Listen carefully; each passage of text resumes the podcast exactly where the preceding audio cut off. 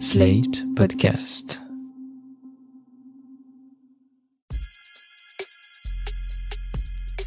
Salut chers auditeurs, salut chères auditrices, bienvenue dans Sans Algo, le podcast qui vous en fait découvrir d'autres.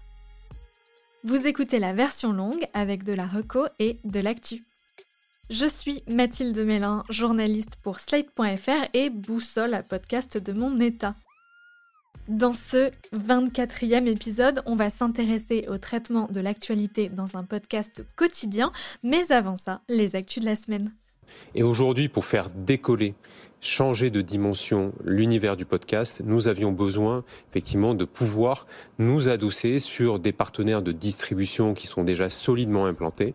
Énième revirement stratégique pour Magellan, la plateforme audio lancée par Mathieu Gallet et Arthur Perticose en 2019.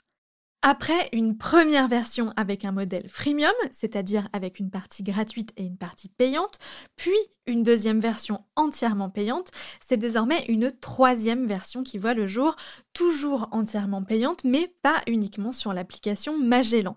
On trouve désormais certains de leurs programmes sur Apple Podcasts.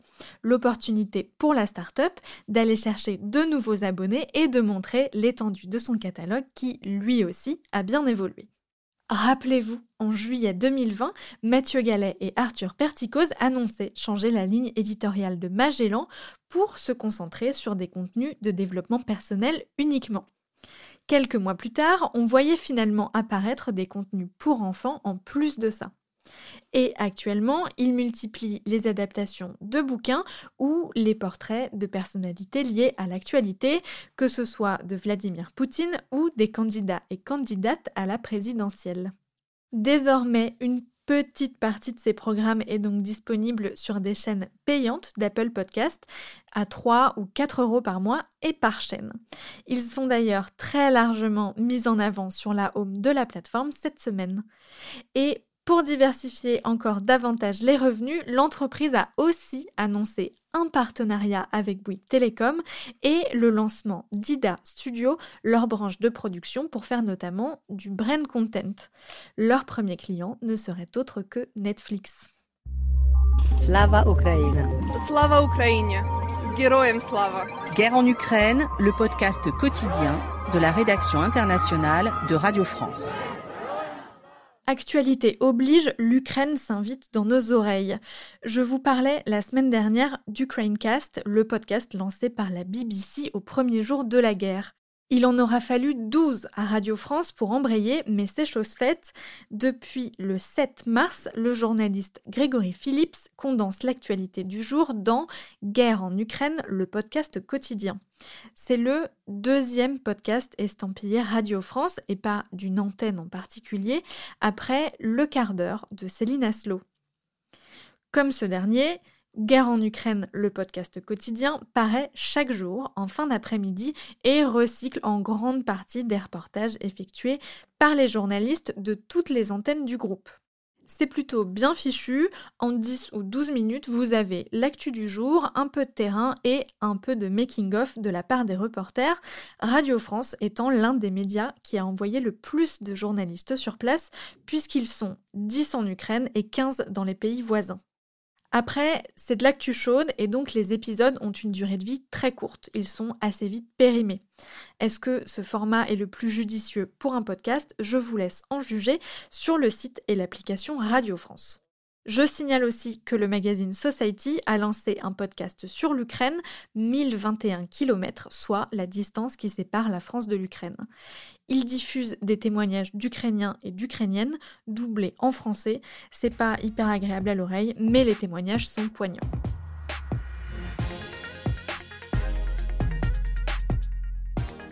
Le syndicat professionnel PIA, qui regroupe 24 structures de production dont Slate, a publié une charte de bonnes pratiques sociales et contractuelles.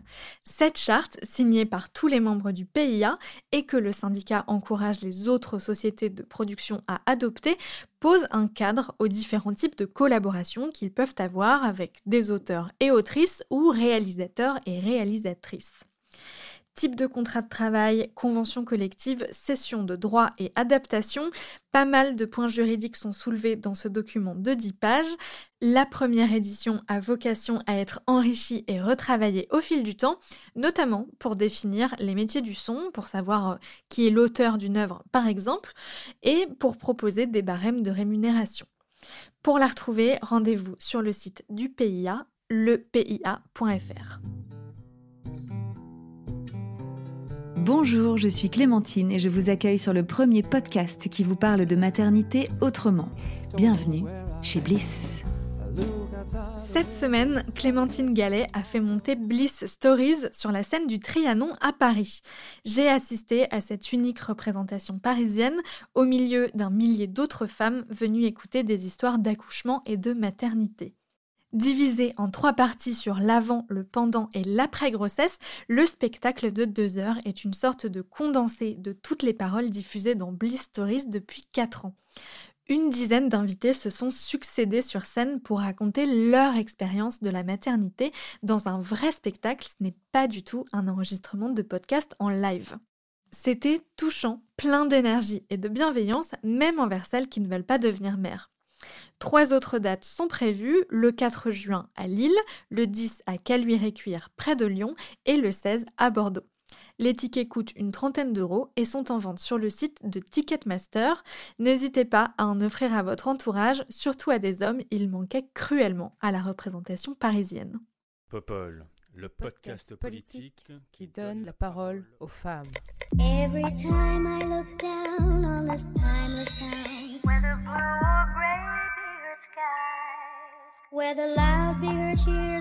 Deux événements pour la podcasteuse Léa Chamboncel ce mois-ci. La sortie de son livre d'abord, intitulé Plus de femmes en politique et qui doit être publié le 24 mars aux éditions Belfond. C'est un essai dans la lignée de son podcast Popol sur les femmes en politique. Elle le présentera le vendredi 18 mars à 19h30 au point éphémère à Paris et mènera aussi des interviews sur scène avant une dédicace point éphémère où elle reviendra le 25 mars pour un enregistrement en live de Popol sur le thème féminisme et politique. À son micro, l'élue parisienne Alice Coffin, l'historienne Mathilde Larère et l'adjointe à la mairie d'Elila, Madeleine Da Silva, qui est aussi podcasteuse. Les deux événements sont gratuits. Pour plus de renseignements, rendez-vous sur le site du point éphémère.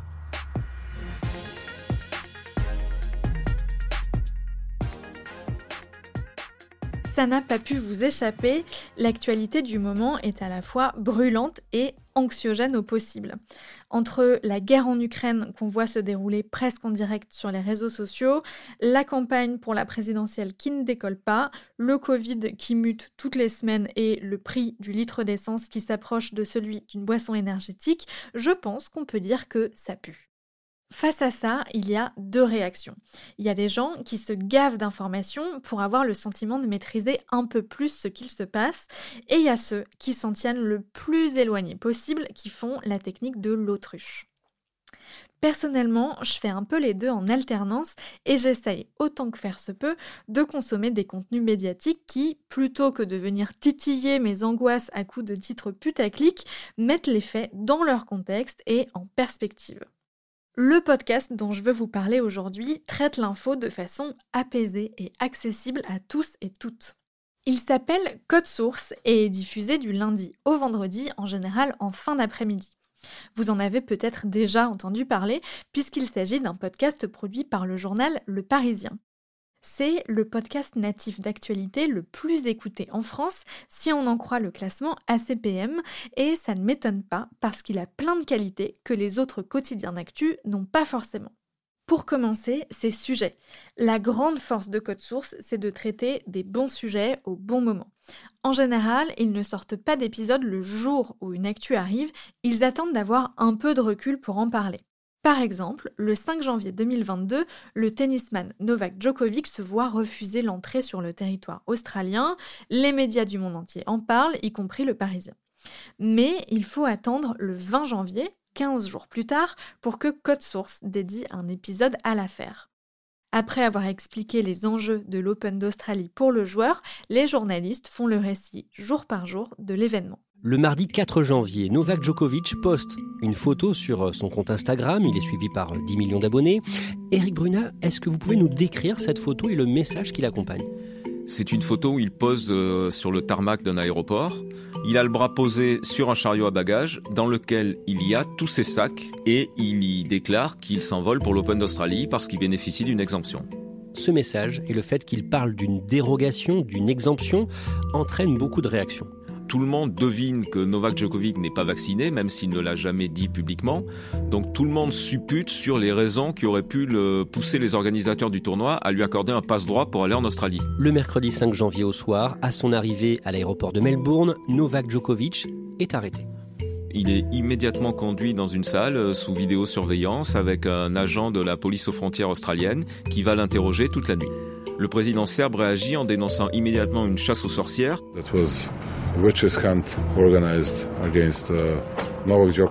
Et là, la situation diplomatique entre l'Australie et la Serbie se tend immédiatement. Rules are rules. It's what I said to you yesterday. Uh, that's the policy of the government. Entry with a visa requires double vaccination or a medical exemption. Dans cet extrait, vous avez tout ce qui fait l'identité code source. Un jeu de questions-réponses entre l'animateur et un ou une journaliste du Parisien qui connaît le sujet sur le bout des doigts, une réalisation travaillée avec pas mal d'éléments sonores et surtout du temps. On ne nous raconte pas l'histoire du jour pour le lendemain, on attend qu'il y ait un peu de matière. Je trouve ça adapté au format podcast de ne pas se ruer sur l'actu du jour à tout prix. De toute façon, l'info, on l'a déjà. À la radio, à la télé, sur Internet, on n'a pas forcément besoin d'un podcast en plus. Ce que propose Code Source, ce n'est donc pas de nous informer, mais de nous raconter l'info, et c'est pas du tout pareil. Pour ça, le Parisien a fait appel à Jules Lavie, ancien journaliste de Radio France.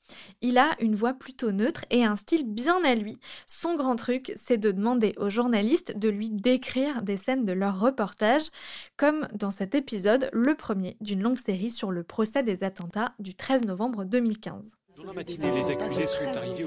Timothée Boutry, décrivez-nous l'ambiance avant le début du procès dans l'ancien palais de justice de Paris. Il y a des conditions de sécurité euh, drastiques qui ont été euh, mises en place. On ne peut pas passer devant le palais de justice, ni longer les quais. C'est extrêmement conséquent, il y a beaucoup de, forces de police. Après, pour accéder à la salle d'audience, ça a été extrêmement bien euh, préparé. Il y a des circuits qui ont été mis en place. Et ensuite, on accède finalement à cette salle d'audience.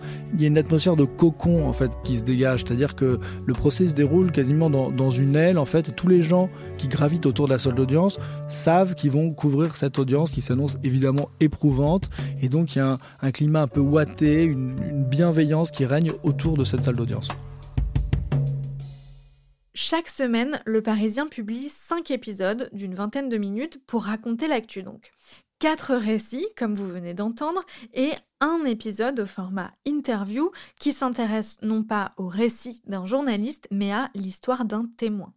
Ça permet de garder l'identité du Parisien, qui est un journal local, en ne donnant pas la parole qu'à des professionnels. Et puis, il y a un troisième format, plus rare, qui sert surtout pour les très grands événements, c'est celui des coulisses. Le ou la journaliste invitée raconte le déroulé d'un de ses reportages. Ce procédé est un bon moyen de traiter d'une actu encore chaude comme d'un attentat par exemple et de nous donner envie de lire l'article en question.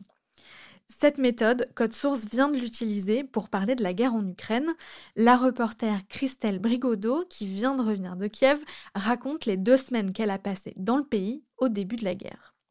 On finit par arriver à Kiev, dans une ville euh, complètement désertée. Il n'y a plus personne. On arrive à Kreshchatik, qui est l'équivalent des Champs-Élysées en fait euh, de Kiev, la grande artère. Il n'y a pas un chat. On sort de la voiture. Les sirènes commencent à retentir euh, pour alerter de, de bombardements. Les sirènes, au bout d'un moment, les gens s'y habituent. Et il peut y avoir des sirènes et des gens qui continuent de faire la queue pour faire leurs courses. Vous installez donc dans cet hôtel. J'imagine qu'il y a d'autres journalistes aussi? Oui, en fait, alors on arrive à l'hôtel Ukraine, qui est le, le, grand hôtel qui est au milieu de la place Maïdan euh, à Kreshchatik, donc vraiment au cœur euh, de Kiev. Euh, le palais présidentiel est juste derrière. Et en fait, dans l'hôtel, il reste quasiment plus que des journalistes. Euh, tout le personnel de l'hôtel est parti. Donc en fait, l'hôtel est vide. On s'installe dans une chambre un peu au hasard parce qu'il n'y a plus de clé, il n'y a plus rien. Et on commence à regarder la, la, ville. On va dans les abris du métro où, où, se sont réfugiés les habitants de Kiev parce qu'en surface, il n'y a plus personne. Un métro très très profond, hein, c'est ça? En fait, le métro de Kiev a été construit à l'époque soviétique pour servir en même temps d'abri euh. On est à l'époque de la guerre froide. et puis c'est aussi lié à la, géographie de Kiev, qui est une ville euh, avec sept collines. Donc le métro est très très profond. Code Source est un excellent moyen de comprendre des informations en profondeur et de façon synthétique. Ce podcast, je l'aime pour son côté pédagogique, avec une info qui n'est jamais surplombante mais toujours expliquée, contextualisée et compréhensible par tous, même ceux qui n'ont jamais entendu parler du schmilblick. Je l'aime aussi, vous me connaissez, pour sa réalisation toujours travaillée, beaucoup plus d'ailleurs que celle des autres podcasts quotidiens d'actualité qui bien souvent se contentent d'interviews sans trop d'habillage sonore. Bref, je vous conseille vivement Code Source et ses presque 700 épisodes déjà sortis qui traitent assez peu d'actu locale et qui peuvent donc intéresser partout en France. Quelques-uns sont un peu périmés, mais étonnamment, ce n'est pas la majorité. Pour comprendre comment les équipes du Parisien arrivent à être dans l'actu sans que le contenu soit trop vite dépassé, j'ai interrogé Jules Lavie, rédacteur en chef et hôte du podcast. Bonjour Jules Lavie. Bonjour Mathilde Mélin. Code Source est le premier podcast quotidien d'actualité lancé par un journal en France. Pourquoi avoir voulu faire de l'audio? Alors, le Parisien a voulu faire de l'audio parce que le Parisien développe son offre numérique depuis des années. L'enjeu, c'est d'aller recruter des nouveaux lecteurs et notamment des abonnés. Et donc l'idée, c'est d'avoir une offre conséquente sur leparisien.fr et aussi sur les autres plateformes. L'avantage de faire de l'audio avec un podcast, c'est aussi qu'on va euh, du coup être sur des applications comme Spotify par exemple ou Deezer. Et donc ça permet ça en fait, d'aller sur des endroits où avant le Parisien n'existait pas. Qu'est-ce que ça apporte dans l'offre éditoriale? Est-ce que c'est une extension des formats du journal ou est-ce que c'est une nouvelle façon de traiter l'actu? Ce que ça apporte à l'offre éditoriale du journal, c'est plusieurs choses.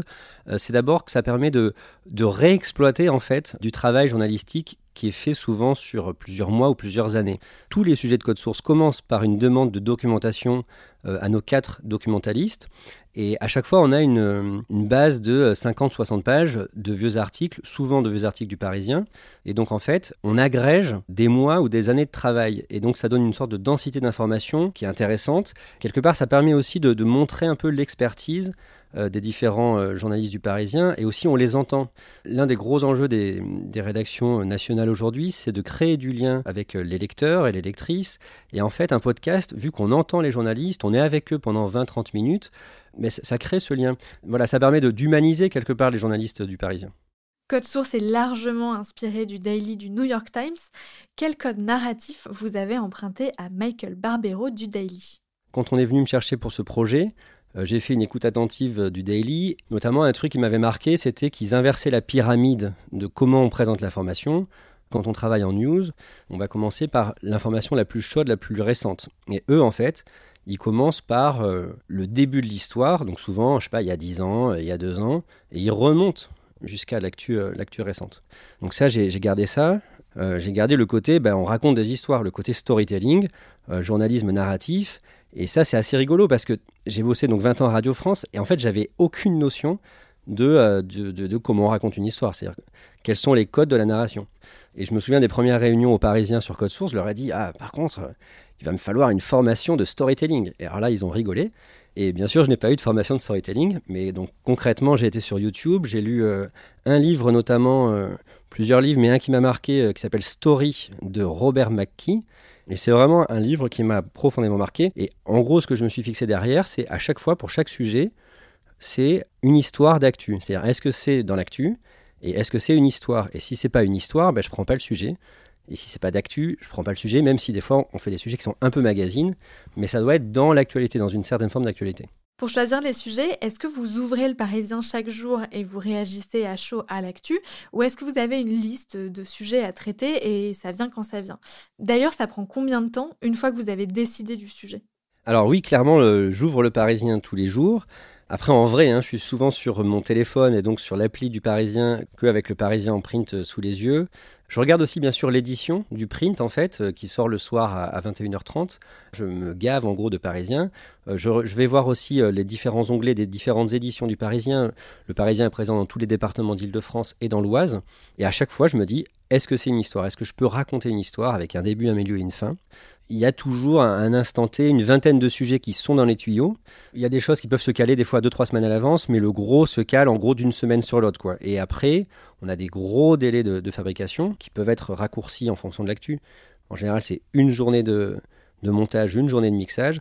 Donc il faut vraiment bien s'y prendre à l'avance. Typiquement, si j'ai pas un sujet pour euh, dans trois jours, euh, on est vraiment dans le rouge et il faut vite, vite que je trouve un sujet parce que comme je disais, il faut demander la documentation, lire la documentation, euh, surtout s'imprégner du sujet pour essayer de trouver une bonne trame.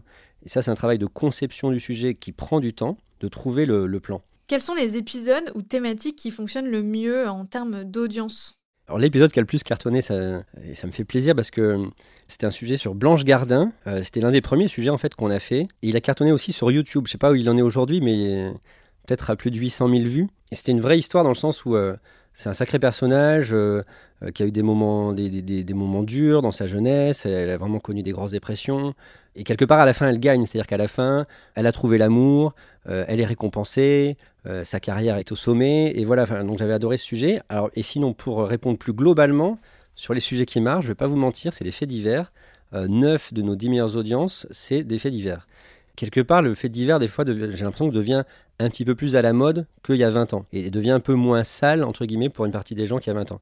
Combien de personnes travaillent sur un épisode type de Code Source? Alors, Code Source, aujourd'hui, en équivalent temps plein, c'est 4 personnes. Pourquoi je dis équivalent temps plein? Parce que, par exemple, on a une alternante qui s'appelle Sarah Ami. Pour chaque semaine, on a 4 sujets avec des journalistes du Parisien qui sont au micro et un sujet avec... Euh, euh, des Françaises ou des Français qui racontent quelque part euh, leur histoire. On a Ambre Rosala qui est pigiste et qui a trois jours de pige par semaine pour faire euh, ce témoignage par semaine. Et donc au total, moi compris, avec un réalisateur, Thibault Lambert qui est producteur, c'est-à-dire qui gère vraiment complètement la production, l'editing, toute la mise en forme du podcast au quotidien, ça fait au total l'équivalent de quatre temps plein. Faire de l'actu en podcast, ça peut paraître un peu euh, antinomique. Le podcast, il doit être le plus impérissable possible pour pouvoir être écouté longtemps. J'imagine que le timing est donc important pour vous. Comment vous savez que c'est le bon moment pour traiter d'un sujet d'actualité et que si vous le traitez à ce moment-là, il sera moins périssable que si vous l'aviez traité euh, avant ou après? Pour savoir euh, quand c'est le bon moment, souvent il faut attendre un petit peu, mais pas trop il faut attendre qu'il y ait un épilogue. Christelle Brigodeau qui rentre de Kiev, l'épilogue, pour elle, dans son récit, dans ce podcast, c'était son retour en France, en fait, après 11 euh, jours euh, ou 12 jours de reportage sur place. C'est une, forme d'épilogue. Évidemment, c'est pas la fin de la guerre en Ukraine, mais on a une fin de l'épisode. Donc ça, c'est pour ce type d'épisode. Et sinon, pour tout ce qui est fait divers, en gros, c'est quand l'affaire est bouclée. Alors, à mon sens, chez nous, chez Code Source, euh, souvent on parle de faits divers avant qu'il soit jugé ou avant même qu'il soit résolu. Euh, l'affaire Jubilard, on en, est déjà à 4 ou 5 podcasts. Il y a une personne mise en examen, fortement suspectée par les enquêteurs d'être le tueur, c'est le mari de la personne disparue. Bien sûr qu'on n'a pas attendu une condamnation judiciaire pour faire des podcasts sur l'affaire Jubilard. Mais à chaque fois, ça dépend quelle est l'histoire qu'on raconte et est-ce qu'il y a une fin. Même si c'est une fin quelque part qui est ouverte. Des fois, on n'a pas vraiment l'épilogue sur le fond, mais c'est la fin du moment. Code Source couvre aussi des sujets qui s'étalent sur un temps plus long, comme la présidentielle ou la guerre en Ukraine en ce moment. Comment vous faites pour traiter ces sujets-là qui n'ont pas forcément une fin euh, à l'histoire? Est-ce que vous faites des formats euh, plus pérennes, comme des portraits, ou est-ce que vous acceptez de faire des épisodes périssables, mais qui vont être intéressants euh, au moment où ils vont sortir? En fait, on fait les deux. C'est-à-dire des sujets un peu mag du type portrait, qui est un tel. Par exemple, euh, là, on fait un, sujet sur qui est Poutine. C'est un sujet qui va pouvoir tenir euh, des semaines, je pense, et des sujets euh, plus sur des séquences. voilà, donc là, typiquement, je vais vous donner un exemple très précis. Emmanuel Macron, candidat. Il déclare sa candidature. là, ça faisait des jours que j'étais en lien avec Pauline Thévenot et Olivier Beaumont qui gèrent l'exécutif, qui couvre l'exécutif pour le Parisien. Et ce que je leur ai vendu, proposé, c'est de faire un récit de Emmanuel Macron depuis le mois d'août en fait, comment il fait campagne sans le dire, c'est-à-dire en tant que président. Et donc là, en fait, on, égrène ses différents déplacements, ses différentes annonces, etc. Où factuellement, on constate qu'il a fait beaucoup de déplacements et il a fait beaucoup d'annonces. Et donc, en fait, l'annonce de candidature, finalement, c'est que une question d'accroche d'actu au début et deux ou trois questions où on revient sur l'actu et bilan et perspective, enfin ouverture euh, à la fin du sujet. Mais le gros du sujet, c'est le récit des derniers mois. J'avais écrit les questions euh, avant. Enfin, pour tout vous dire, on devait enregistrer avant le, gros de l'épisode, en gros 20, euh, minutes sur 25, et puis enregistrer les 5 minutes d'actualité au tout dernier moment. Et finalement, on a dû décaler, décaler, et finalement, on a tout enregistré le vendredi matin, et on a sorti le podcast le vendredi soir en travaillant rapidement. Donc ça vous arrive que des épisodes soient faits dans la journée, quoi Complètement le jour de la mort de, Jacques Chirac, et pour le coup c'était un peu les débuts de Code Source, je pense que la dépêche tombe à midi 2, et on a sorti le podcast à 19h. Donc là, le truc qu'on a trouvé, c'est que les journalistes du Parisien, notamment les anciens, nous racontent leur Jacques Chirac, c'est-à-dire des souvenirs de reportages qu'ils avaient avec Jacques Chirac. Donc ça, on a fait ça un petit peu à l'arrache. Et oui, euh, on peut faire un podcast dans la journée. Est-ce qu'il y a des sujets que vous ne traitez pas dans Code Source, soit parce qu'ils s'y prêtent pas, soit parce que vous n'avez pas envie de les traiter? En gros, euh, ce que je disais tout à l'heure, c'est qu'à chaque fois, on veut une histoire d'actu. Et en fait, il y a plein de sujets qui sont très importants, très intéressants, qui vont pas se prêter à un récit sur 20 minutes en audio. Donc il y a différents cas de figure, soit parce que ça serait un bon récit mais de 6 minutes, et du coup ça ne rentre pas dans mon format, soit parce qu'en fait ce ne serait pas un récit.